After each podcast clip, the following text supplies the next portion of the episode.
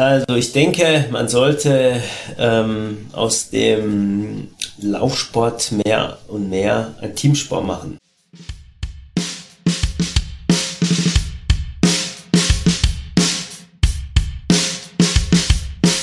Das ist der Trailrunning Podcast und ihr hört Trailtypen.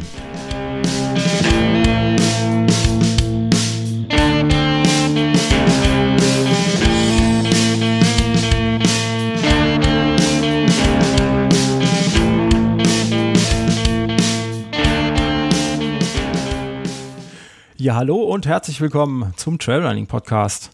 Heute wieder bei den Trailtypen. Ähm, natürlich ein Gast, sonst wären es nicht die Trailtypen. Ähm, wie ich vorhin festgestellt habe, ein Gast mit einer eigenen Wikipedia-Seite. Das hat mich gerade ein bisschen äh, erfreut, erstaunt. Ähm, ich brauche gar nicht so ein großes Geheimnis machen. Ihr lest ja sowieso in der Episodenbeschreibung, wer hier ist. Ähm, heute bei mir ist äh, Benedikt Hoffmann. Hallo. Ja, grüß dich, Sascha. Schön, dass ich dabei sein darf. Äh, ja, schön, dass du da bist und dass das funktioniert hat mit unserem Termin. Ähm, für die, die dich nicht kennen, ähm, du bist deutscher Langstreckenläufer, bist unterwegs auf, ähm, ja, wenn man so in die Liste guckt, ich sag mal so oft so ziemlich allem, was man laufen kann.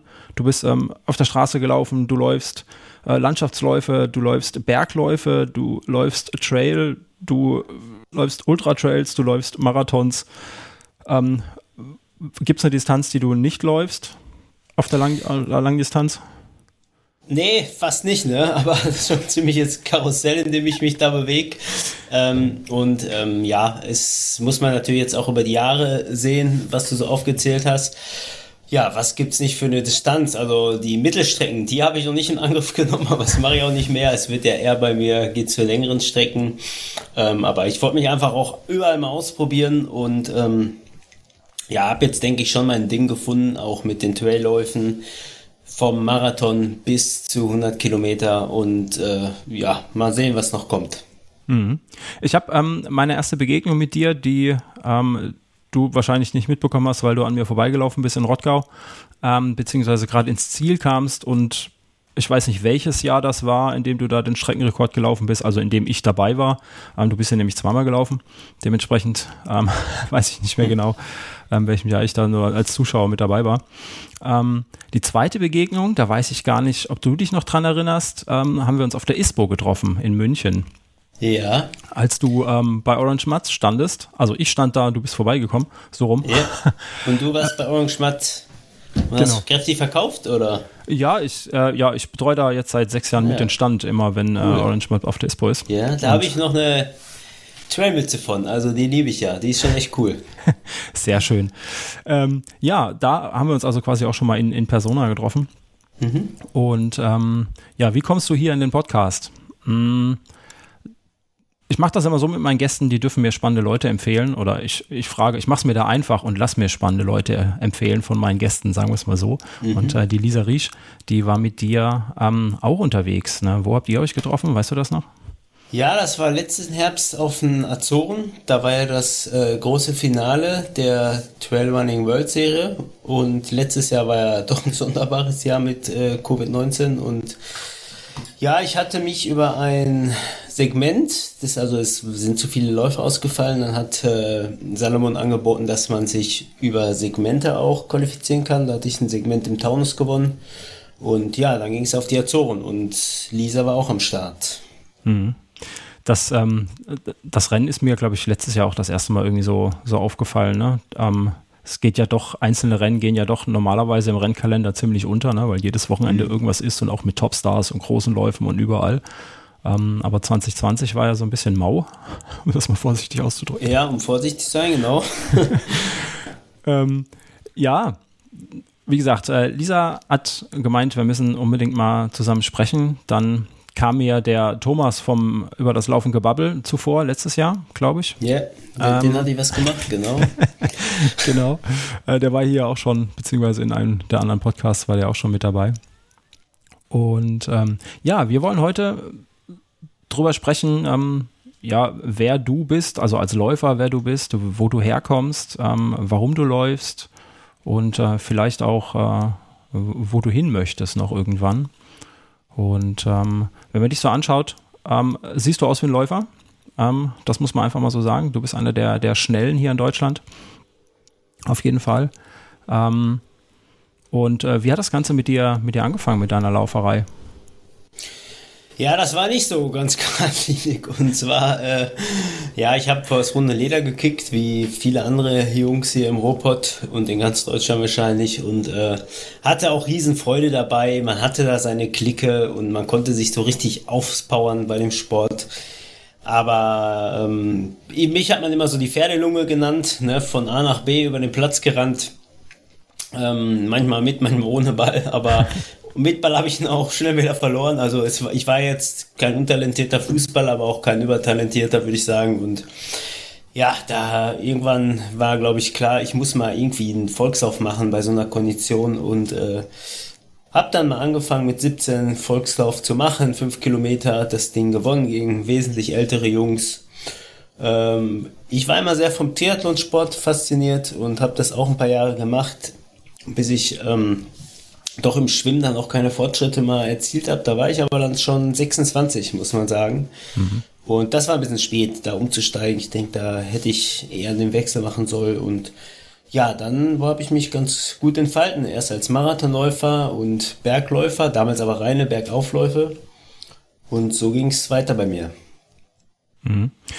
Das ist der große Unterschied zum Traillaufen. Ne? Dieses Berglaufen ist immer nur hoch und runter fährt man dann mit, mit Bus und Bahn, oder? Richtig, auch angenehm, ne?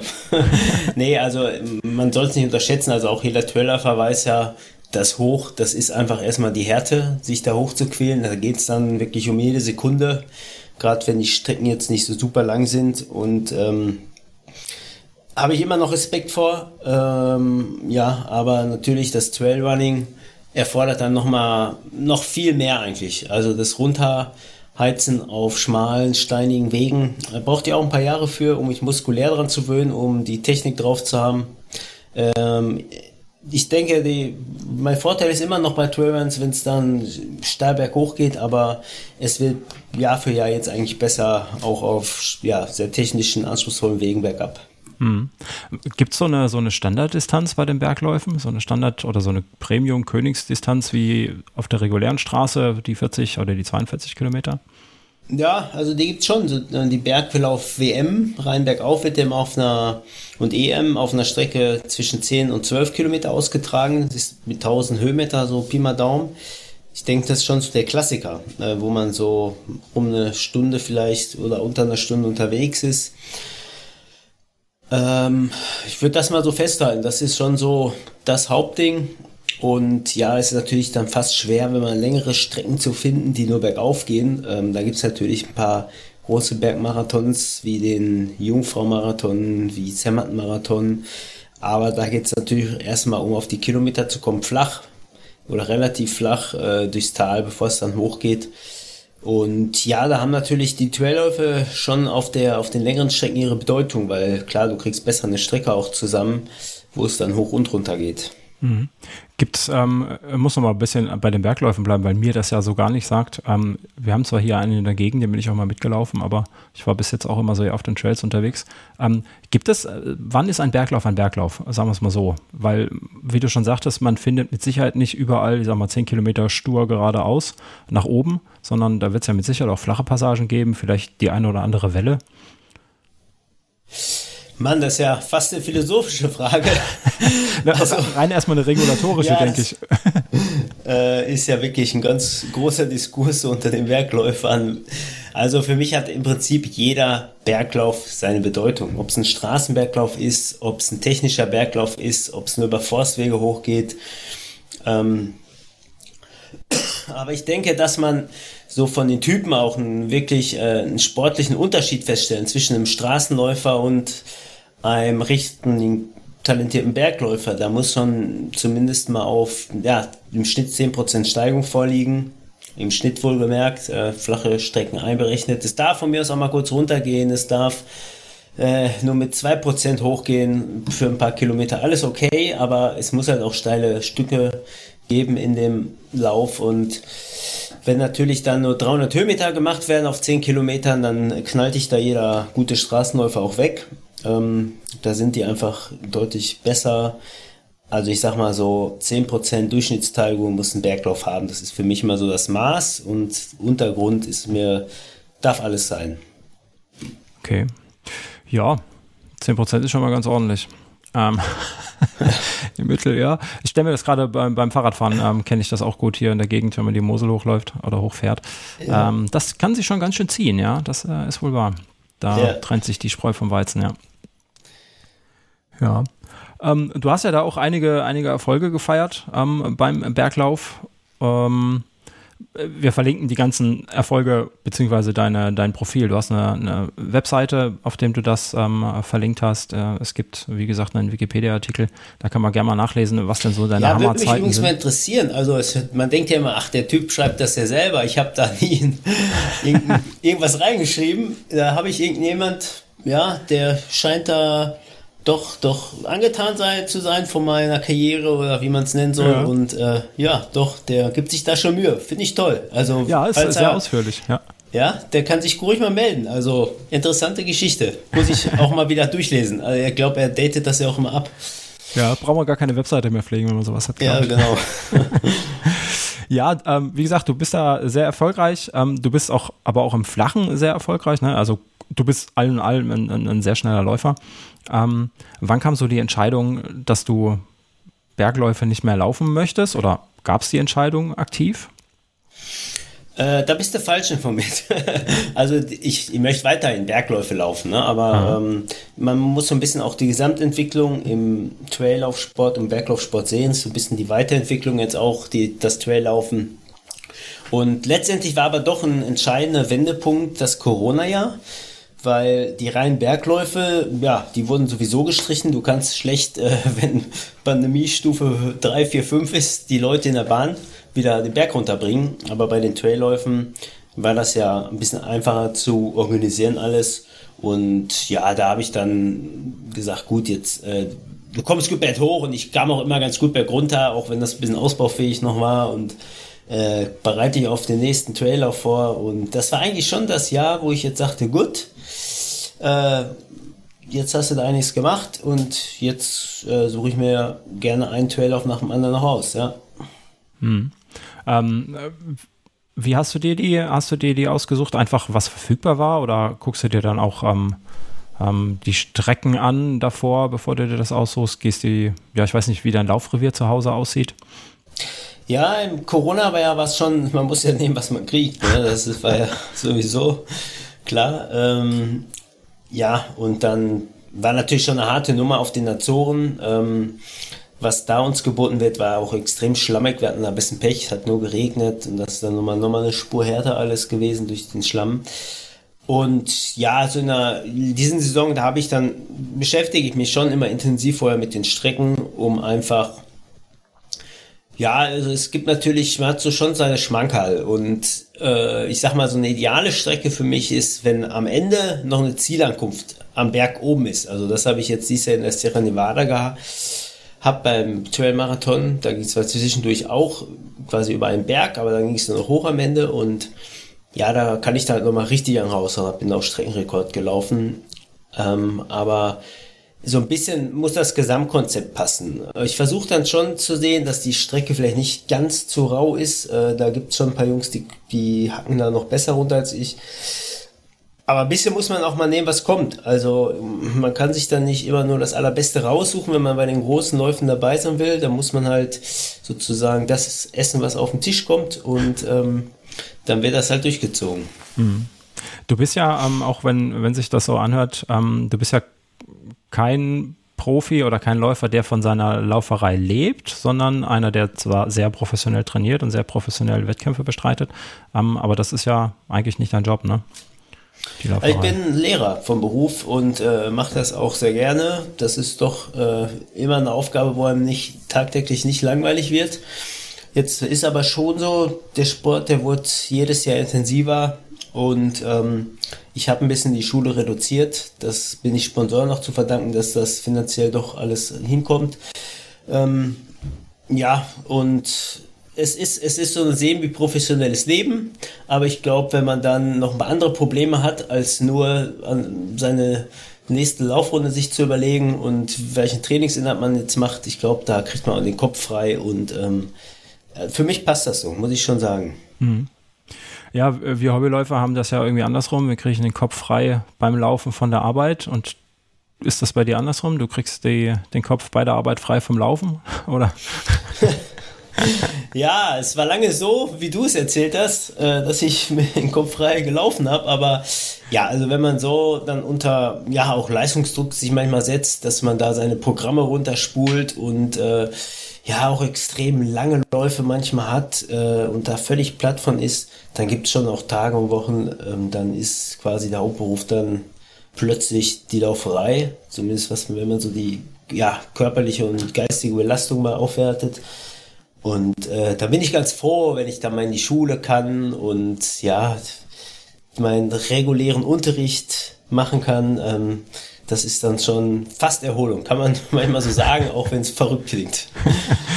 ja, andere Kollegen werden wahrscheinlich sagen, äh, die ganze Zeit, die, die, die Klasse schreit, aber du bist ja, ähm, bist ja in einer weiterführenden Schule, ne? Du bist ja kein, kein Grundschullehrer. Wo ja, es ist eine berufliche Schule und wir haben verschiedene Schulformen und bin da viel im beruflichen Gymnasium, aber auch bei Berufsfachschülern eingesetzt. Ja, also von der Disziplin, man lernt ja auch als Lehrer, als Pädagoge dazu. Und, äh, ja, man weiß ja schon mittlerweile, wie man so eine Klasse disziplinieren kann. Aber man muss schon auch immer die Augen offen halten, klar. Ja. Ähm, wie viel Zeit bleibt dir für dein, für dein Training? Wie viele Wochenstunden machst du ungefähr, um das mal zu vergleichen? Ich hatte gestern ein Gespräch mit einer Profi-Mountainbikerin, um das mal in, in Relation zu setzen. Ja, also wenn ich jetzt zum Beispiel bei Strava ähm, da meine Bilanz anschaue, dann komme ich da mit 15 Stunden in einer hochintensiven Woche eigentlich aus. Jetzt mhm. muss man das aber in Relation setzen. Das ist wirklich die reine Laufzeit und ein anstrengendes Training. Also da gehe ich nicht fünf Minuten vor den, vorher in die Schuhe, da mache ich ein bisschen Gymnastik noch vorher.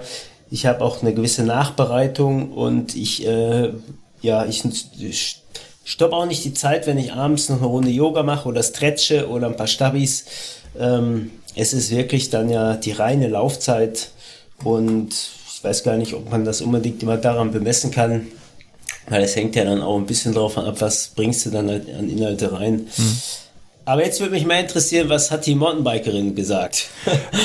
das äh, ist ganz spannend. Ähm, die sprach nämlich auch von 15 Stunden reiner, ähm, also reiner Mountainbike-Zeit, reiner Fahrradzeit. Ähm, dann kommt natürlich ja, noch so, ähm, so, Sachen wie Mentaltraining dazu, was, was immer ein, Fall, äh, ein Thema sein kann. Oder ähm, eben auch Stabi- und Athletiktraining, ja. Mhm. das kommt dann noch dazu. Das ist also, ich sag mal, derselbe Rahmen, ja. Ist spannend. Ja, ja. ja, ja. hätte jetzt auch ein bisschen mehr dachte bei ihr, also ich war ja früher auch Triathlet und kenne so die mhm. Zeiten von den ganzen Radausfahrten.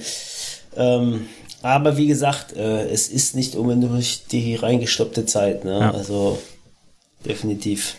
Jetzt, ist die, jetzt war die auch noch so ein paar Jährchen jünger, ähm, die ist äh, Mitte, Mitte 20. Ähm, vielleicht ist das Training da auch noch ein bisschen anders. Ähm, die Intensität vielleicht höher ja. und äh, ja. Dafür einfach weniger Zeit oder wie auch immer, keine Ahnung. Ja, aber spannend, ja. Das ist äh, schon eine ganze Latte, die man da so abreißen muss neben seinem Job. Ja. Ähm, ja. Wie, ähm, ja, auch so semi-professionell hast du gerade eben gesagt. Ähm, wie sieht das aus mit ähm, Sponsoren? Hast du, hast du ebenfalls, inwieweit wirst du, wirst du da unterstützt? Ähm, trainertechnisch hast du dir, glaube ich, selber gesucht. So habe ich schon mal gestalkt beim Thomas in einem anderen Podcast. Ja, ähm, ja also das Ganze ist so aufgebaut. Also erstmal nochmal Dank an meinen Trainer, ist jetzt ein bisschen übertrieben. Es ist ein Mentor, der Manfred Steffni, der ja, ach, ja mittlerweile jetzt 80 Jahre alt geworden ist, aber noch fit wie ein Turnschuh im Kopf und noch ein Buch geschrieben hat vor kurzem und ich kann immer mit einer Frage ankommen, aber ich habe jetzt über die Jahre auch gute Erfahrungen gesammelt und versuche mein Training selbst zu gestalten. Ähm, und jetzt hat sich so mit verschiedenen Firmen auch eine Zusammenarbeit entwickelt über die Jahre. Manche Sachen haben sich gut entwickelt, manche hat man dann, dann hat man vielleicht auch mal andere Wege eingeschlagen. Aber momentan habe ich sehr feste Partner auch. Äh, da kam jetzt letztes Jahr das Essex Trail Team dazu, die jetzt äh, ja eigentlich so ein bisschen als Underdog im Vergleich zu anderen großen Firmen in die Trailrunning-Szene eingestiegen ist mit einem internationalen europäischen Team. Ähm, und schön, dass ich einer von denen sein kann. Und da wird man gut betreut, da wird man mit Material natürlich versorgt. Äh, wir treffen uns aber auch regelmäßig, um verschiedene Wettkämpfe gemeinsam zu bestreiten. Und ja, ansonsten ist natürlich für mich ein lokaler Partner im Vordergrund die Volksbank überlegen momentan.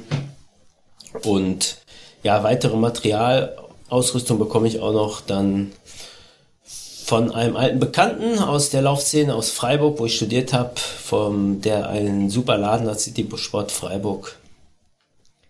Mhm. Und das sind so meine Partner, mit denen ja kommt immer mal wieder was zustande, ne? auch kleine Projekte. Habe jetzt einen Imagefilm gedreht mit der Volksbahn, hat mega Spaß gemacht. Ähm, ja, und ich denke, das Ganze lebt so ein bisschen von der Gegenseitigkeit und wir sind da immer auf einem guten Weg, weil die Kommunikation einfach sehr gut ist. Mhm. Wie kamst du ausgerechnet auf, auf Essex, wo du gerade sagtest, ähm, also Essex auf der Straße ist, ist eine Macht, auf jeden Fall. Essex-Schuhe läuft, glaube ich, ich sag mal, gefühlt 90 Prozent aller Straßenläufer. Ähm, aber auf dem Trail, wie du sagst, ist das ja eher so eine, so eine Underdog-Marke. Wie kamst du direkt, also kamst du auf Essex? Ja, in dem Fall haben die mich angesprochen. Ähm, die hatten eben auch ein Auge auf die, also der Manager dort, der das Ganze koordiniert, hatte auch ein Auge auf die, äh, auf, eine, auf die Golden Trail Serie, auf das Finale, auf den Azoren. Und jetzt muss man ja mal klar sagen, ich war da zwar jetzt nicht an vorderster Front damals beim Finale, aber ähm, viele haben natürlich auch schon Verträge und sind gar nicht mehr verfügbar. Also da gibt es mhm. ja nun große Firmen wie Salomon etc., die mittlerweile sich gute Jungs geholt haben. Und ja, ich hatte damals auch einen Sponsor, aber kein, der auch, ja, die hatten eigentlich nur Kleidung, keine Laufschuhe und äh, es war da doch eine gute Option jetzt für mich in dieses 12-Team aufgenommen zu werden. Ähm, ja, im Prinzip, die scouten schon so ein bisschen. Ne? Das ist so, äh, der Markt an Läufern, der ist jetzt auch nicht überschwemmt. Ne? Ähm, mhm. an, an, Läufern, die auch international mal was reißen können. Und ich denke, da müssen die Firmen schon auch gucken, dass sie mit guten Jungs da zusammenarbeiten dann. Ja, auch so, so ein Salomon hat auch mal klein angefangen, ne? Ähm, Richtig. Und so, so, eine Marke lebt ja. ja dann auch von, von seinen starken Athleten, die, die, die ja. sie repräsentieren. Ja. Rein Interesse halber, wie viel, wie viel Paar Essex verschleißt du im Jahr? Ja, oder in einer Saison? äh, ja, also, also ich komme nicht unter 10 Paar Laufschuhen aus. Ne? Und okay. ähm, wenn man jetzt so ein bisschen aus dem Vollen greifen kann, dann gönnt man sich vielleicht nochmal zwei, drei Paar mehr. Ähm, ja, also die brauche ich, definitiv. also meine gute Wahl, einen Schuh, äh, äh Schuhhersteller äh, äh, da mit zu haben. ja, also weil gut. du sagtest, die sind ja jetzt mit, noch nicht so bekannt im Trailrunning-Segment, ja. aber die haben jetzt da, was die Klamotten angeht, richtig aufgeholt, weil denen das wichtig war. Vorher war das einfach keine Ambition von denen. Die haben sich auf die Straße konzentriert, aber klar, da sieht man natürlich auch, auch Trailrunning ist ein Markt für die Unternehmen geworden und man will jetzt da auch Fuß fassen und äh, ja, und auch Essex ist da in die Entwicklung gegangen. Mhm. Ich denke, du kannst das ja ähm, recht gut beurteilen, würde ich sagen. Du kommst ja als Straßenläufer, Bergläufer, da hast du als Triathlet, ähm, hast du jetzt, ich sag mal, drei Sportarten hast du ja hinter dir, ne? ähm, die, die du kennengelernt hast. Ähm, wie grenzt sich da in, in Richtung ähm, Vision und vielleicht auch Kommerzialisierung der, der Traillauf ähm, denn ab oder wo steht der denn da aktuell? Also Im Vergleich zum Straßenlauf und Triathlon, ne? Ja, oder vielleicht mhm. auch Berglauf ist ja auch so ein, so ein. Weil mit dem Fußball brauchen wir es nicht vergleichen. Nee, da habe ich auch gar nicht gespielt.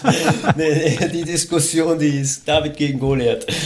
Ähm, nee, gute Frage. Also man muss eins positiv festhalten für den Traillauf. Der Markt, was so die Teilnehmerzahlen angeht, äh, bei Wettkämpfen wächst dieses Jahr um 12 Prozent, habe ich gehört. Und äh, es ja, poppen ja auch Trailläufer aus, auf gerade wie sonst was. Ähm, aber natürlich der Straßenlaufsport, auch ähm, verbunden mit, Olymp ja, mit Olympischen Spielen, der hat natürlich eine andere Tradition. Und ich sag mal, der Normalo, der sich die Laufschuhe holt im Sportland, der holt sich erstmal einen Straßenlaufschuh, weil er natürlich ähm, ja, seine Hausrunde letztendlich, da braucht er in der Regel keinen Traillaufschuh. Es ist schon noch ein spezielles Segment, und, ähm, aber man will dieses Segment jetzt halt auch bedienen. Ich kann dir keine Zahlen nennen, was da so umgesetzt wird, aber ich denke, das ist schon ein ganz schönes Wachstumspotenzial, weil viele mittlerweile ja auch in diesen Schuhen wandern. Darf man ja auch nicht vergessen. Also mhm. früher ja. hat man einen schönen Meindl Bergwanderschuh geholt und heute holt man vielleicht einen Trailschuh von Scott oder Essex. Ja? Und äh, das ist natürlich auch ein Markt. Ja, und was ich jetzt leider auch ein bisschen beobachtet hat, dass so der reine Berglaufsport, wenn du das so definieren willst, wo es nur hochgeht, oben einmal übergeben und dann zurück mit der Bahn oder dem Bus. ähm, also das ist jetzt, der wird, wird, jetzt natürlich auch so ein bisschen verdrängt von vielen Trailrunning-Events. Äh, da haben es kleine Veranstaltungen schon auch schwer, aber ein paar werden sich, denke ich, halten. Und der, der war ja noch nie, dieser Bereich war noch nie groß kommerziell. Äh, und das wird es auch nicht werden. Also das wird eine Nischengeschichte bleiben, auf jeden Fall. Trailrunning wird wachsen und Straßenlaufsport, ja, wird auch immer ein Standbein bleiben für alle Unternehmen und noch das Hauptding, denke ich mal. Mhm. Ja, und noch zum Triathlonsport, also gigantische Entwicklung. Und ähm, hätte vor 20 Jahren, da haben sie noch vom Funsport geredet, oder man musste erstmal erklären, was das da für Disziplinen sind und alle haben es durcheinander geschmissen. Ähm, ja, gigantische Entwicklung ähm, und ich kann mir das schon vorstellen, dass das auch im Trailrunning so ein bisschen eine ähnliche Entwicklung nimmt. Also ist ein, ja sicherlich eine steile, steile Vorlage, sowas zu sagen, aber mal sehen. Haben jetzt nicht auch ähm, die Ironman und der UTMB nicht irgendwie so ein Joint Venture geschlossen? Ist richtig, genau. Also ja, ich will jetzt hier nicht dieser Ironman-Gesellschaft was vorwerfen, aber die wissen halt schon, was gut läuft an Events und so weiter. Ne? Und mhm. ähm, die steigen jetzt in die Trailrunning-Szene ein. Das ist natürlich schon ein Marker auch. Äh, ja, da scheint was zu gehen. Die werden das nicht ohne Marktanalyse gemacht haben, denke ich. Hm, ja, das glaube ich auch. Ne? Die haben kein Geld zu verbrennen. Also auch wenn sie es nee. theoretisch haben, aber ähm, wer es hat, verbrennt es ja nicht gerne. Ne? Ja, genau. Ähm, ja. Sind das, sind das dann so Entwicklungen, die dir als, ähm, als professioneller Läufer entgegenkommen, wo du sagst, da freust du dich drauf? Weil, naja, sind wir mal ehrlich, ähm, wenn du deine Schulzeit weiter reduzieren kannst und vielleicht vom Laufen zumindest zur Hälfte leben kannst, ähm, ist doch bestimmt gut, oder? Ja, also klar, also man muss jetzt einfach mal sehen, was will man so im Leben. Ne? Ähm, wenn man großes Geld machen will, bitte schnell den Sport wechseln. Ich glaube, da hat man schwer in, jedem, in jeder Laufdisziplin und auch Triathlon ist da noch nicht unser Top. Aber ähm, die Entwicklung, die tut einem Leistungssportler zunächst mal gut. Also wenn da ein Markt hintersteht, äh, dann sind Unternehmen auch bereit zu investieren, dann ist die Bildfläche eine andere, dann kommt vielleicht auch mal, ja, viele Events haben schon tolle YouTube-Videos, manchmal kommt vielleicht auch dann das Fernsehen dabei, in Italien, Frankreich ist das ja auch zum Teil schon sehr häufig vertreten bei großen Trailruns. Ähm, und dann wird das Markt, da, das kommt auch letztendlich teilweise beim Athleten an. Ähm, aber natürlich, man muss sich eins auch mal klar machen, das feuert auch wieder so ein bisschen die Konkurrenz an und äh, das macht es professioneller. Ähm, dadurch werden immer weniger Geschenke verteilt, aber mhm. da eigentlich, ähm, ich bin aber jetzt nie einer, der die Konkurrenz gefürchtet hat und dann sollte man wissen, okay, wo, darauf kommt es an, da musst du dich durchsetzen äh, und ja, weiter Gas geben sozusagen. Aber grundsätzlich bin ich über eine gewisse Kommerzialisierung nicht enttäuscht. Also ich glaube, das ist notwendig, wenn man professionellen Sport machen möchte. Ja, hast du so ein bisschen, du hast gerade gesagt, du fürchtest die Konkurrenz nicht, aber ähm, jetzt spinnen wir das mal weiter. Es steckt irgendwann mal Geld in Trailrunning. Hast du dann Angst ähm, äh, oder die Befürchtung, dass das so ist wie, wie bei den ähm, Marathon-Majors, dass dann wirklich äh, die kenianische Elite auf den Trail kommt und alles in Grund und Boden läuft? Ja, gute, gute Frage. Also da kann man jetzt auch äh, rumhieren. Im Moment machen sie es ja fast überhaupt nicht. Ich habe die jetzt ja. so vor, eher so vor fünf bis zehn Jahren, hat man die öfter mal bei Bergmarathons gesehen. Zermatt-Marathon, Jungfrau-Marathon, wo es auch ganz gute Preisgelder gibt. Und die sind auch gut gelaufen. Ähm, aber ja, es war sicherlich auch noch nicht die erste Liga der afrikanischen Läufer, sondern eher die zweite, dritte. Die anderen sind noch auf die schnellen Straßenmarathons gegangen. Ähm, und die können da schon was, aber ob die jetzt in so rüden Gelände, bergauf, bergunter, ob sie da immer standhalten, ich glaube, da kann man als Mitteleuropäer so rein vom Talent her noch ganz gut gegen die Kenianer mithalten. Ähm, sie haben, man muss, das wäre mal eine entspannte Frage, wie sich das entwickelt würden, wenn da so ein paar Jungs aus Ostafrika so richtig sich auf sowas spezialisieren wollen. Also ich habe es jetzt bei bergauf WMs öfter erlebt. Leute aus Uganda, die sind alles in Grund und Boden gelaufen. Ähm, ja, hatten natürlich auch 27er Straßenzeiten über 10. Aber auch super Bergläufe. Aber wenn es bergauf, bergab geht, glaube ich, sind Mitteleuropäer konkurrenzfähig. Müsste man echt mal sehen.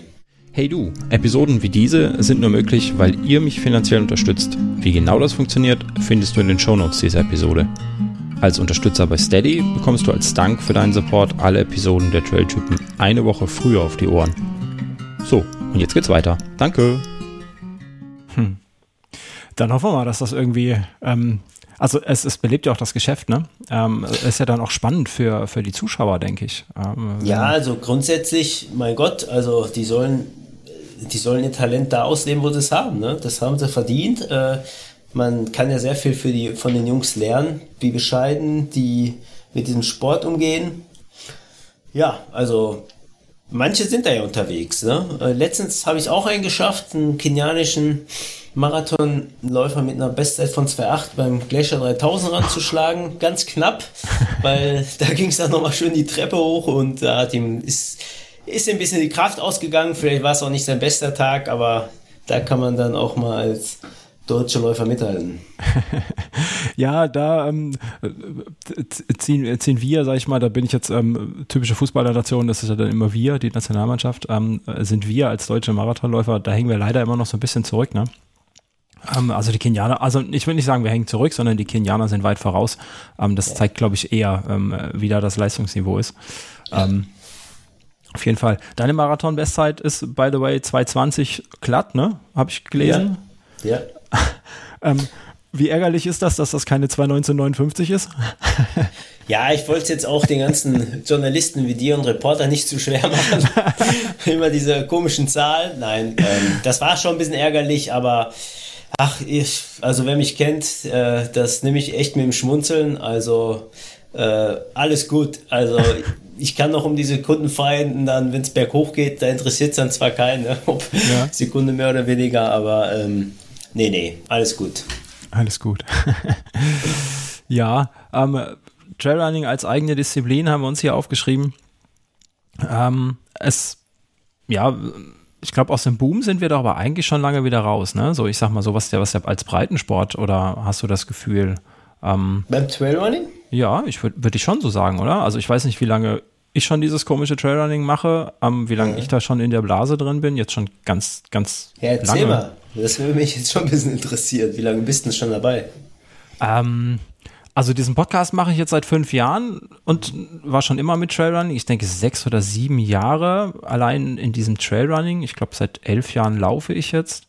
Ähm, auch davor so den Standard auf dem Radweg angefangen, 15 Kilometer und dann ähm, irgendwann gedacht, der Marathon, so ein Quatsch laufe ich nicht, ist viel zu weit.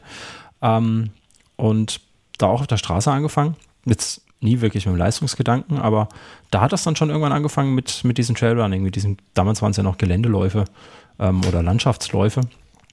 Ähm, aber ich glaube, ich habe so ziemlich, weiß nicht, ob es die erste oder zweite Welle von diesem Trailrunning habe ich voll mitgenommen damals. Mhm. Und ähm, ich weiß nicht, ob das äh, unter Hobbysportlern noch, ähm, noch großartig im Wachstum ist, aber wenn du sagst, ähm, da drängen jetzt, äh, ja, ich meine, die Unternehmen, wie du schon gesagt hast, die kommen nicht umsonst in den Sport, ne?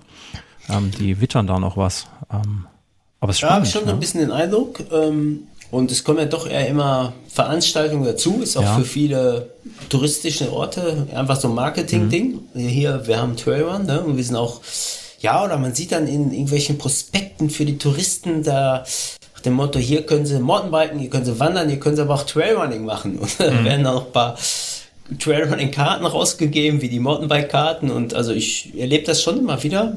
Ähm, ja, wann ist der Peak? War er schon? Gute Frage. Wird sich jetzt, denke ich, auch zeigen noch in den nächsten Jahren.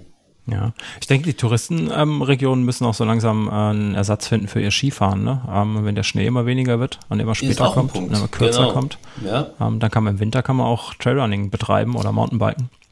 So sieht's aus. Ich war mhm. auch schon Pfingsten in der Moritz, immer bis zur Schneegrenze auf 2500 und wieder runter so ungefähr. Ne? Ähm, ja. ja. also geht alles, denke ich auch. Und also es, man kann ja auch teilweise im Schnee rennen. Ne? Das ist natürlich ein bisschen spezielles Laufen, aber auch das coole Sache eigentlich. Habe ich schon oft gemacht. Ja. Ähm, wo gehst du trainieren? Du wohnst im Süden von Baden-Württemberg. Ähm, wo kann man da gut trainieren?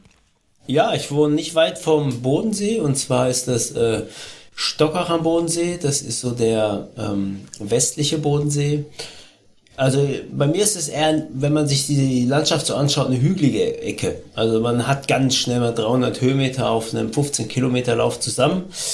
Aber das ist schon so ein bisschen nicht das ideale Trail-Terrain. Es müsste eigentlich länger hochgehen, steiler hochgehen.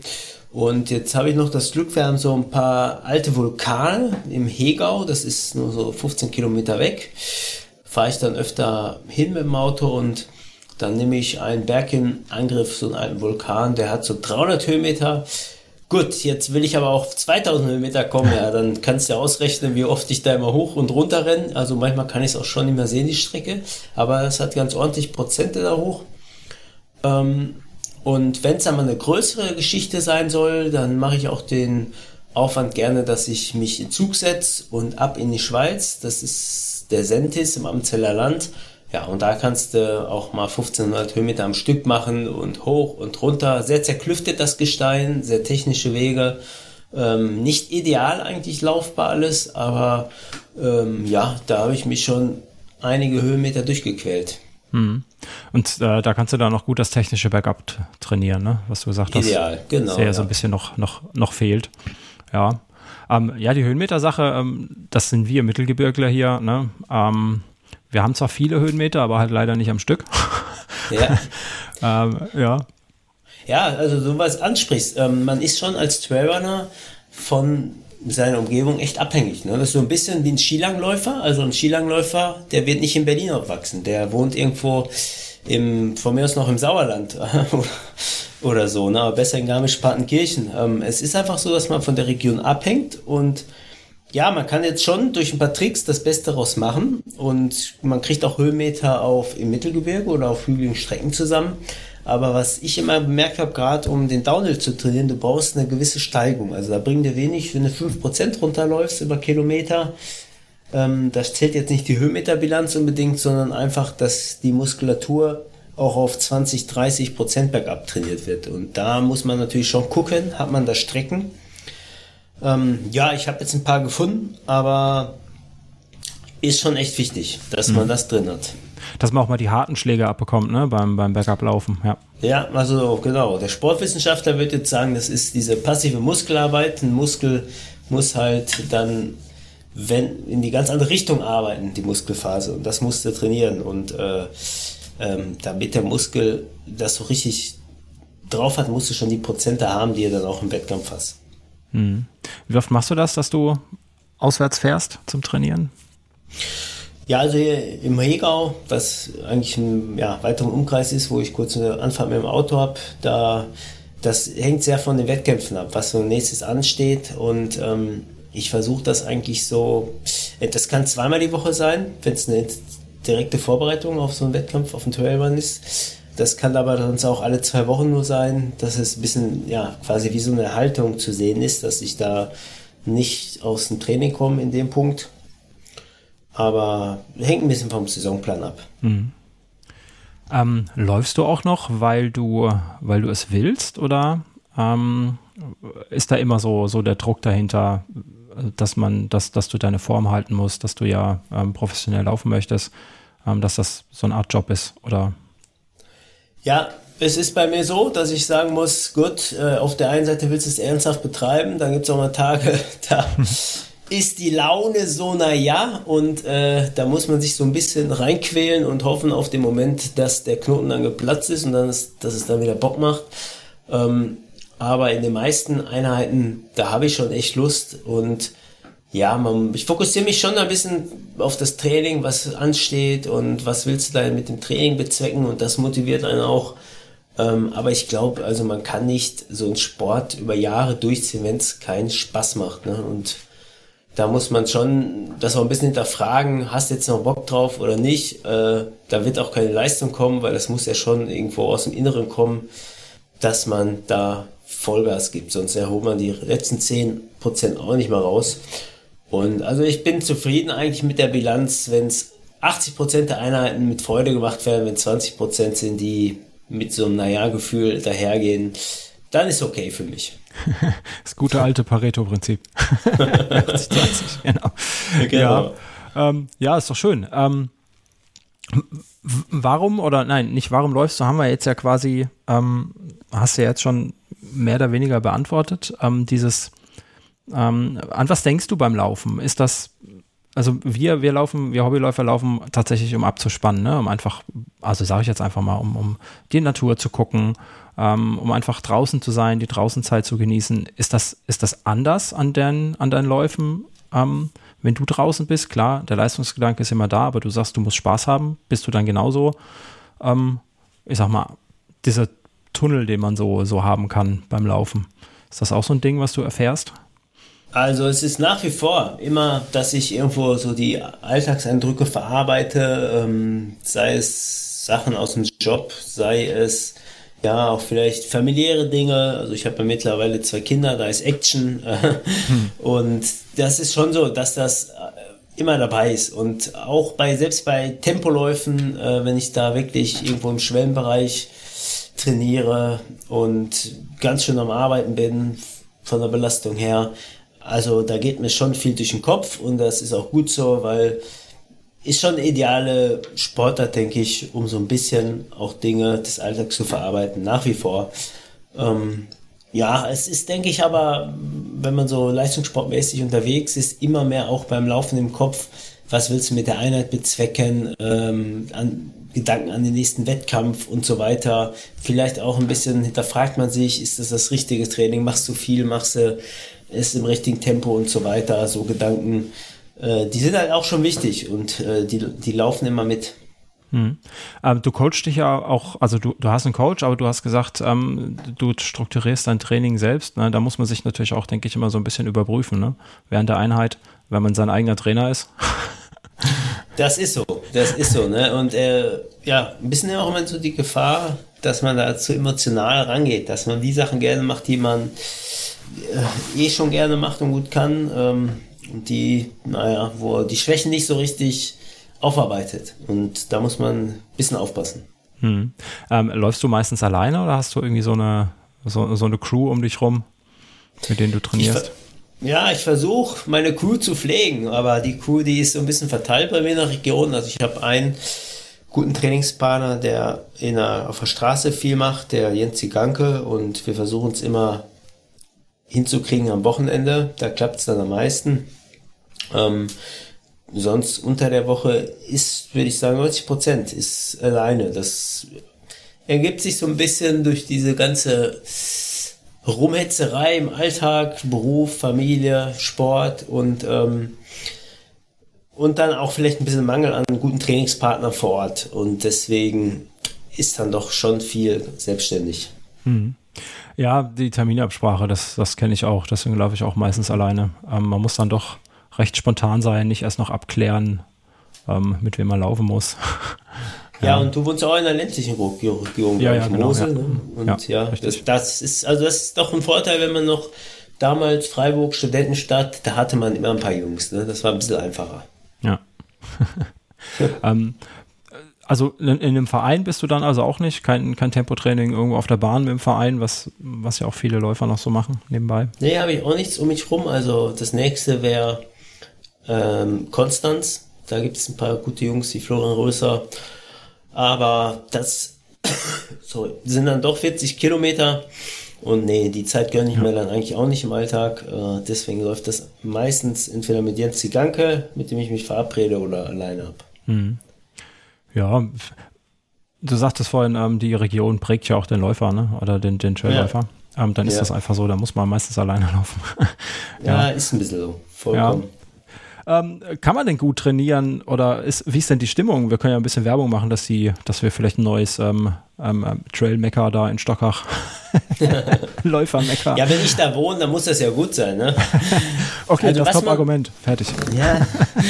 Was, was man da, also man hat da erstmal landschaftlich sehr schöne Trails, definitiv. Und zwar so entlang des Bodensees, so 100, 150 Meter oberhalb vom Bodensee und tolle Ausblicke, wenn tolles Wetter ist, siehst du im Hintergrund noch die Alpen. Und ein Bekannter hat letztens da sogar einen Trailrun veranstaltet, also keinen offiziellen, einfach ja recht familiäre Veranstaltung, so ein bisschen inoffiziell, den Förster geärgert, einfach mal 25 Leute zusammengetrommelt und äh, durch den Wald gejagt. Mit einer, ja, natürlich auch mit einer ähm, markierten Strecke. Und ja, also da kamen auf einer Strecke von 23 Kilometern, kamen 1000 Höhenmeter zusammen ne, bei ja. dem Lauf und so kann ich es eigentlich auch im Training machen, das hat man schon. Ne? Und dann ist es landschaftlich auch ziemlich reizvoll. Äh, ist jetzt kein alpines Gelände, aber das sind so richtig knackige Trails, ganz eng, ständiger Richtungswechsel, tolle Ausblicke. Eigentlich, was das Trailherz bedehrt, das kann man schon was dazu sagen, ja. Mhm. Ja, also, äh, liebe Trailläufer, Stockach hm. ist der neue Hotspot. Ja, genau. ja, man kann ja dann auch äh, Wassersport am Bodensee und ähm, man kann ja auch Alternativsportarten machen. ja, genau, das lässt sich verbinden. Das ist so ein bisschen, ja, als wenn Kletterer jetzt irgendwo auf Mallorca klettern, nachher noch am Strand liegen, kann man hier Trailrunning machen, nachher noch am Strand liegen, Cocktail trinken. Perfekt. Perfekt. Ähm, ist von deiner, deiner Triathlon-Tätigkeit, ist da noch irgendwie Fahrradfahren übrig geblieben? Weil Schwimmen war ja nicht so deins. Ja, ja. Also ich gehe schon auch ganz gerne zu Wellness-Aktivitäten ins Schwimmbad ähm, und mache ein bisschen Aquajoggen oder planschen ein paar Bahnen, aber beim Radfahren, da versuche ich dann schon mal, wenn die Zeit es erlaubt, da ein paar Stunden abzustrampeln. Das mache ich schon, weil es ja super G1-Training ist. Äh, ist aber jetzt schon ziemlich in den Hintergrund gerückt. Mhm.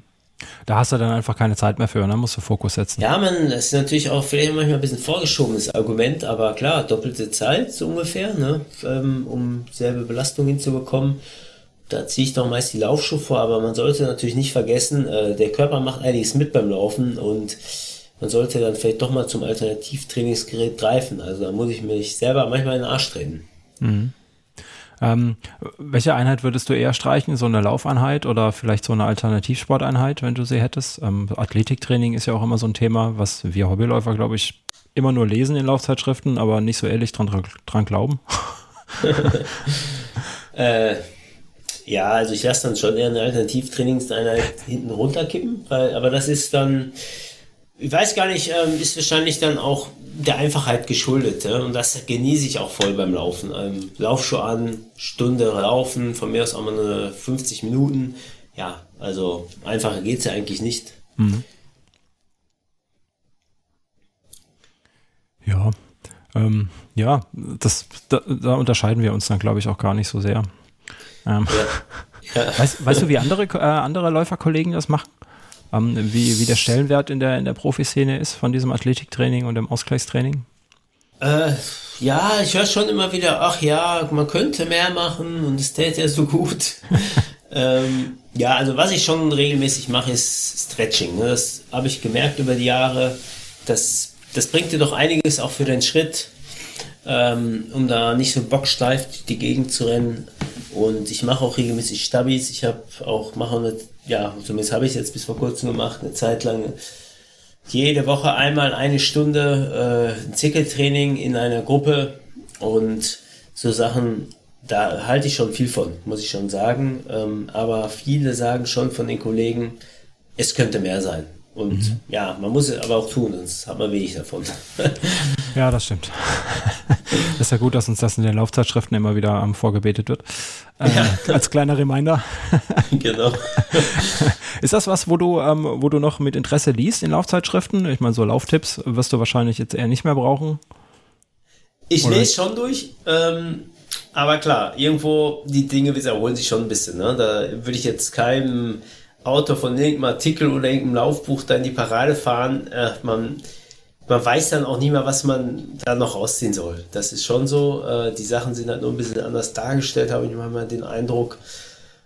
Ja, aber ich, ich rede sehr viel gern mit anderen Leuten, die in der Laufszene aktiv sind, wie sie ihr Training aufbauen und äh, natürlich erfährt man immer neue Dinge. Ne? Und äh, die Sachen, ja, die Erkenntnisse entwickeln sich auch ein bisschen. Zum Beispiel jetzt die ganze neue Schuhentwicklung mit den Carbon-Schuhen. Ja, wie setzt sie ein? Wie muss das im Training auch aufbauen, damit du da im Wettkampf mit performen kannst? Das sind also alles so Feinheiten. Äh, das Thema hat, geht natürlich immer weiter, klar. Mhm. Hat Essex so einen Carbon-Schuh, den du, den du laufen kannst? Oder ist das für den Trail überhaupt relevant? Also, sie haben es, klar, sie haben es, aber für den Trail ist es total irrelevant. Ähm, das wäre die größte Dummheit in einem Traillauf, selbst wenn es ein Straßenberglauf ist, der relativ einfach ist, kann ich keinem empfehlen, da Carbon-Schuhe anzuziehen. Da sollte man eher ein bisschen weichere Schuhe anziehen, das ist meine Meinung zumindest, die ein bisschen flexibel sich an den Untergrund auch anpassen. Äh, ja, im Traillauf ist das, äh, da bringt einem das nichts. Hm. Ja, das hatte ich mir irgendwie schon auch gedacht. Ähm, man braucht oder ja, hast du schon mal probiert? Nee, ich ähm, gar nicht. Ähm, weder auf der Straße noch auf dem Trail, aber ich laufe ja selber auch gerne Schuhe, die, die flach und die direkt sind und ich glaube, das ja. vermisst man bei so einer harten Carbonsohle auf jeden Fall, dieses Fußgefühl. Ja. Ja, ähm, ja das dann doch sehr wichtig ist, äh, ja. egal ob bergauf oder bergab, muss man schon Richtig. wissen, wo man hintritt. Ja, das wohl wahr. Ja, ähm, inwieweit bist du da involviert in, in, in Schuhentwicklung? Ähm, oder bist du da nur, nur in Anführungsstrichen erstes Versuchskaninchen? Da bin ich Versuchskaninchen und fühle mich auch ganz wohl in der Rolle. Äh, ähm, ja, klar, man wird mal dann auch nach dem Feedback gefragt, äh, auch für verschiedene andere Utensilien. Das mache ich auch ganz gerne, da meinen Eindruck mal hinter zu hinterlassen. Ähm, aber ja, also Schuhentwicklung ist sicherlich ein spannendes Feld. Äh, Habe ich jetzt aber noch keine direkte Berührung mehr damit gehabt vor Jahren, da war ich mal bei Adidas eingeladen, die haben ja so ein ganz krasses Labor da und ähm, da ging es aber, da habe ich auch so ein bisschen die Schuhentwicklung da mitbekommen, aber bei mir ging es um die Entwicklung von Funktionsshirt. Äh, also da geht schon einiges und ein guter Schuhentwickler, äh, der hat schon ganz schön Know-how, also Respekt. Mhm. Ja, das sieht man, glaube ich, auch immer gut daran, dass die, dass die ja ähm, die Designer und Entwickler dann von Firma zu Firma wechseln, ne? Ja. haben das Know-how mitbringen und dann ändert sich da auf einen Schlag äh, die Modelllinie bei, bei dem anderen Hersteller und dann kommen wieder Innovationen. Also ich finde das Thema an sich auch spannend, ähm, mhm. wie man so viel, so viel Aufwand für doch eigentlich so ein einfaches Sportgerät in Anführungsstrichen oder einen einfachen Sport machen kann und ja. trotzdem von Jahr zu Jahr neue Sachen erfindet. Irgendwie. Ähm, die alle irgendwas bringen sollen. Ähm, ich weiß es nicht. Wie, wie stehst du? Ähm, ich glaube, vor zwei oder drei Jahren war auf der ISPO die haben ja auch immer, Runners World hat ja immer das Schuhsymposium, das Laufschuhsymposium. Ähm, diese Wechsel zwischen, brauchen wir Sprengung, brauchen wir keine Sprengung, brauchen wir viel Dämpfung, brauchen wir keine Dämpfung, das wechselt ja, ich sag mal, fast so wie die Farben in dem Modell rein, ähm, ja. von Jahr zu Jahr. Wie, wie stehst du dazu? Als, als schneller Läufer wirklich einer, der ja wahrscheinlich aus, den, aus dem Material auch noch was rausholen kann. Ja. Ja, also was ich jetzt beobachtet habe, dass diese über die Jahre immer so extremer gab. Also es war so quasi dieses Barefoot Running ja immer so mhm. in, ne? Und dann waren die Schuhe auch so extrem direkt, aber ich denke, das Beste ist schon, und davor die Zeit, die, das waren so mega gedämpfte, klobige Schuhe, aber ich glaube, dass der Mittelweg, der ist meistens doch ganz gut und man muss es auch sehr individuell dann ausprobieren. Und ähm, ich kann immer nur raten, Schuhe wechseln. Es hängt sehr vom Training ab, was jetzt der ideale Schuh ist. Also wenn die Muskulatur müde ist von Tempotraining am nächsten Tag, dann einfach mal einen schön komfortablen, gedämpften Schuh anziehen. Aber natürlich äh, für die schnellen Einheiten, da hilft einem direkt der Schuh schon für einen guten Abdruck. Äh, da darf man sich schon richtig fordern. Und so denke ich, muss man da auch allen Konzepten offen sein. Ja, jetzt hat sich, muss ich sagen, über die Jahre doch einiges getan. Also es sind zwar immer, man denkt so von Jahren, von Jahr zu Jahr entwickeln sich nur ein paar Nuancen bei den Schuhen, aber über die Jahrzehnte hinweg ist da schon einiges gelaufen und äh, ich denke, dass ich mal, dass das noch ein bisschen weitergeht, obwohl man es ja gar nicht mehr vorstellen kann, was kann man noch entwickeln, ne? aber mal sehen. Ja, das ist ja das Prinzip von Innovation, ne? dass man immer meint, dass alle immer meinen, es ist fertig entwickelt und dann kommt einer mit einer super Idee. Ja, ja. Genau, deswegen sind die dann auch so erfolgreich. Ja. ja. ja, wenn man sich überlegt, dass man heute Schuhe hat, die ähm, 200 Gramm und weniger wiegen, ne? so wirklich die Racer, die wirklich, die halten dann zwar auch nicht ewig, aber das sind halt äh, spezialisierte Schuhe für eben, ja, äh, ein, zwei Wettkämpfe und dann, dann ist gut, ne? Ja, ja. richtig spannende, spannende Geschichte jedes Mal. Ähm, ich, also ich mag ja, mag ja neue Schuhe auspacken. Ähm, und ja, das erste Mal reinsteigen. Der Geruch, ne? Der Geruch und super. Und ja. dann fühlt er sich an und dann musst du die Lasche abschneiden und, ähm, ja. und, und, das Fuß, Fußgefühl, wenn du das erstmal reinstehst und, und du singst ähm, ja, in, die, in die Dämpfung rein, jeder Schuh fühlt sich ja anders an. Das finde ich echt immer gut. Äh, das ist, Vielleicht so ein kleiner Fetisch, man weiß es nicht, aber ähm, ja. das ist eine feine Sache. Ja. ja. für mich ist immer so ein ganz spannender Moment, okay, ich fühle mich eigentlich in fast jedem Schuh schnell wohl, wenn ich reinschlüpfe, aber wenn mhm. ich eben mal gelaufen bin, zwei, dreimal, dann kommt immer so der kritische Punkt. Ja, passt das jetzt auch wirklich? Halten die Schuhe auch eine hohe Laufbelastung aus? Und äh, ja, dann kann ich sie leider nicht mehr umtauschen. dann sind sie gelaufen. Und ähm, ja, da habe ich dann natürlich auch schon Enttäuschungen erlebt im Nachhinein, obwohl sie erst so toll waren. Und da muss man, ja, das muss man natürlich abschätzen können. Ne? Was kann der Schuh dann wirklich? Ähm, da habe ich dann oft gemerkt, ja, am besten dann doch nicht so die ganz harten, so die mittelharten Schuhe, die tragen einem doch am besten, am weitesten. Äh, und wenn ich so 100 Kilometer vernünftig gelaufen bin, dann hat's gepasst. Also dann denke ich, äh, der Schuh hat sich dann bewährt. So ist immer mein Standard. Mhm. Ja, das ist auch so eine, so eine Kilometerleistung, die ich gerne laufe, bevor ich ähm, einen Schuh wirklich auch beurteile. Ne? Ähm, weil dann hat man mal lange Läufe gemacht, dann hat man den auch mal mehrmals hintereinander vielleicht getragen, ne? all das, was man vielleicht nicht machen soll, aber man, man weiß halt einfach, ähm, wie der Schuh funktioniert, ja. Genau. Was macht für dich ja. einen guten Schuh aus?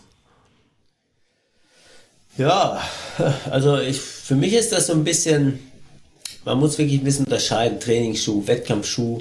Aber grundsätzlich äh, darf man da nicht drin schwimmen. Also das ist so ein bisschen das Problem gerade bei den Carbon-Schuhen. Die haben so ein lockeres Obermaterial. Ja, man kann die Schnürung ganz stark anziehen, aber man schwimmt da manchmal so ein bisschen drin.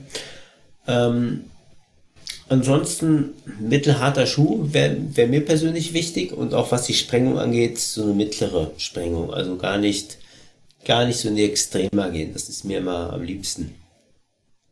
Hm. Da wird sich natürlich der Schuhdesigner jetzt denken, oh Menno, warum mache ich das eigentlich die ganze Zeit? Ja, ja. Ähm.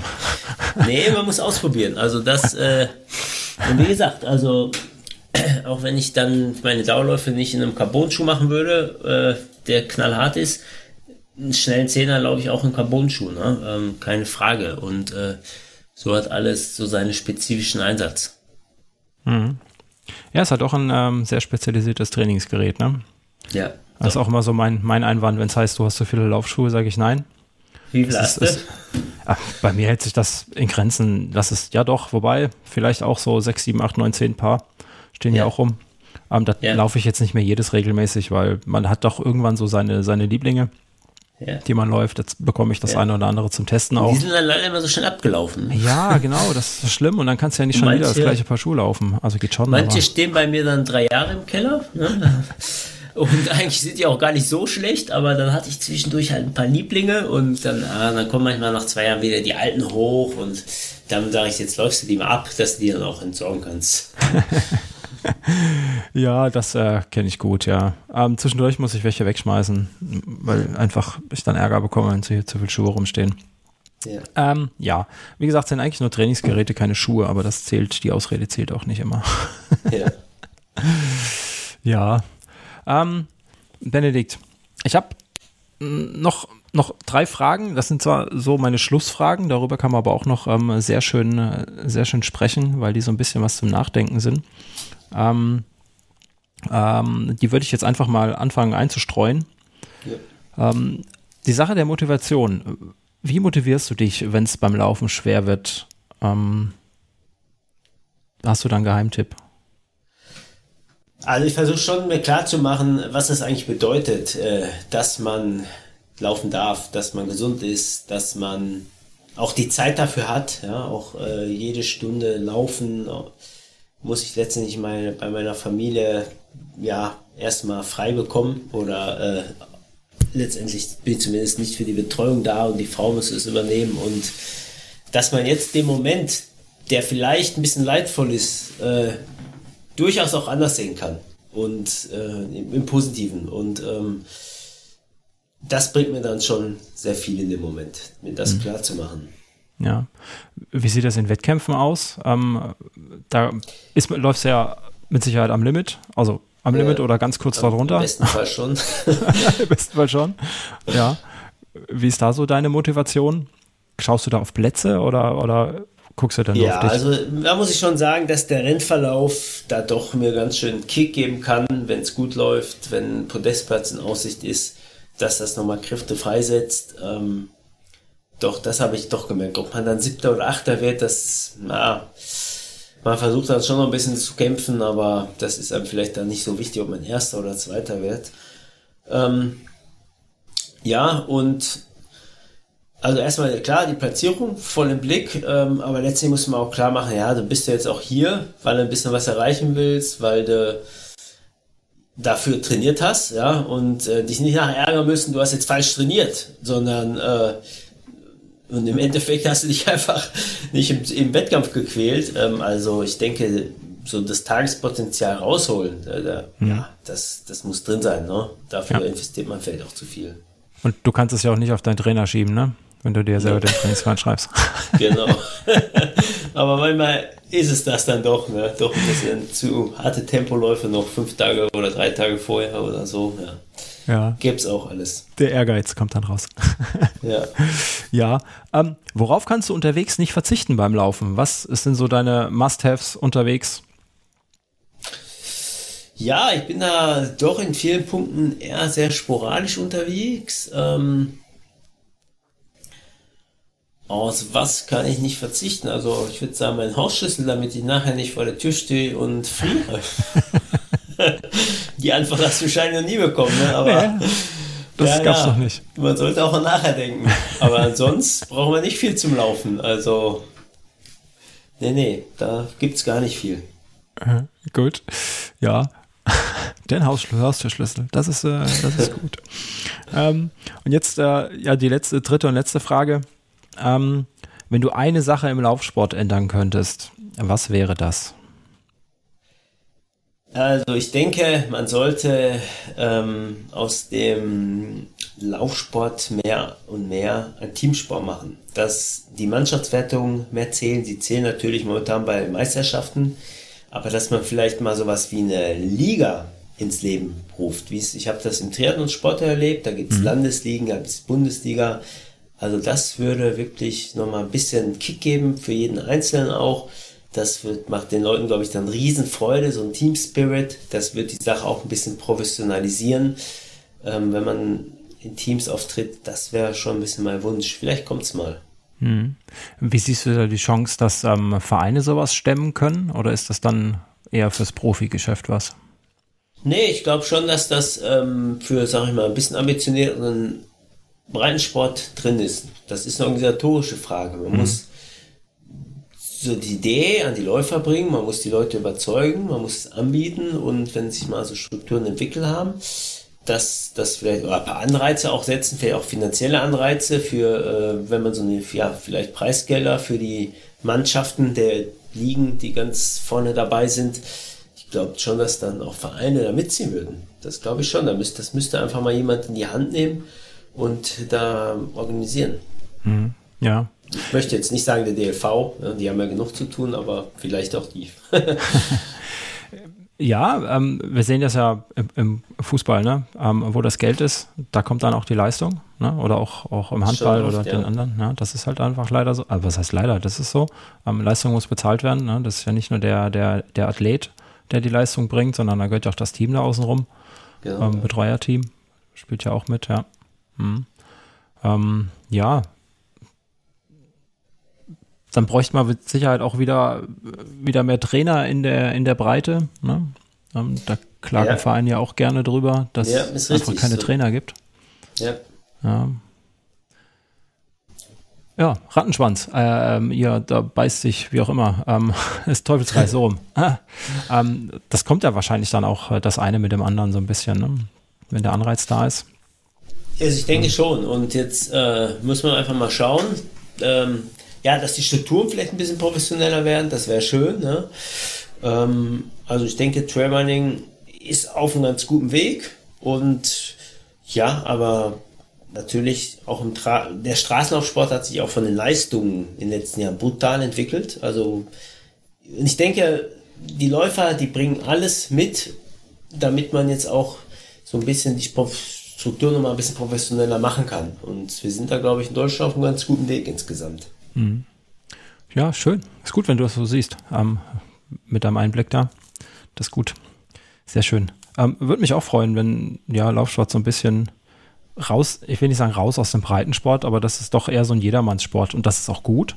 Ähm, das ist aber meistens auch so mit, dem, mit einem gewissen Stellenwert verbunden. Ähm, das kann ja jeder machen, ne? Ähm, ja. Und dann fehlt die Professionalisierung dahinter, ja. Ja, ja. Benedikt, ähm, vielen Dank für deine Zeit. Du, wir sind etwas vor deinem, vor deinem Cut-Off, den du uns vorhin genannt hast. Ähm, das ist gut, da hast du noch in Ruhe Zeit.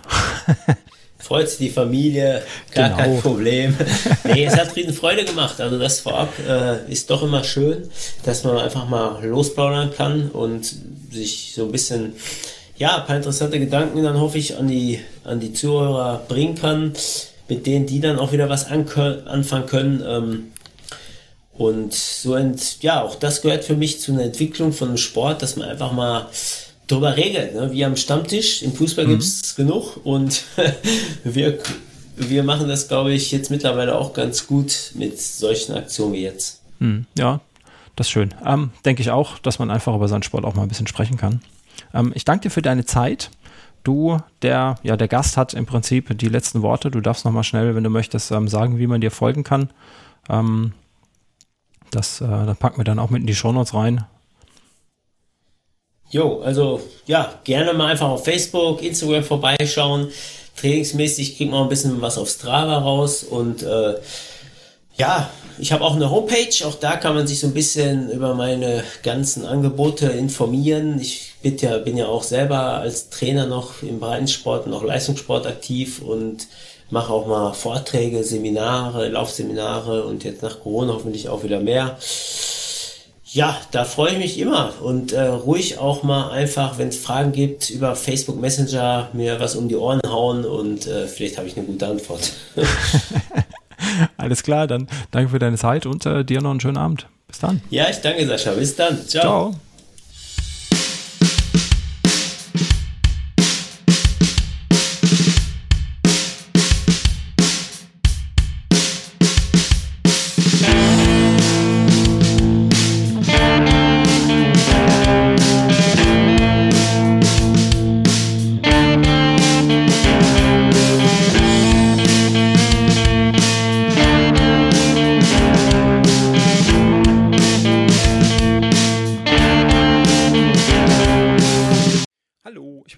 Sascha. Wie du weißt, ist der Trailrunning Podcast kostenfrei und er wird es auch immer bleiben, versprochen.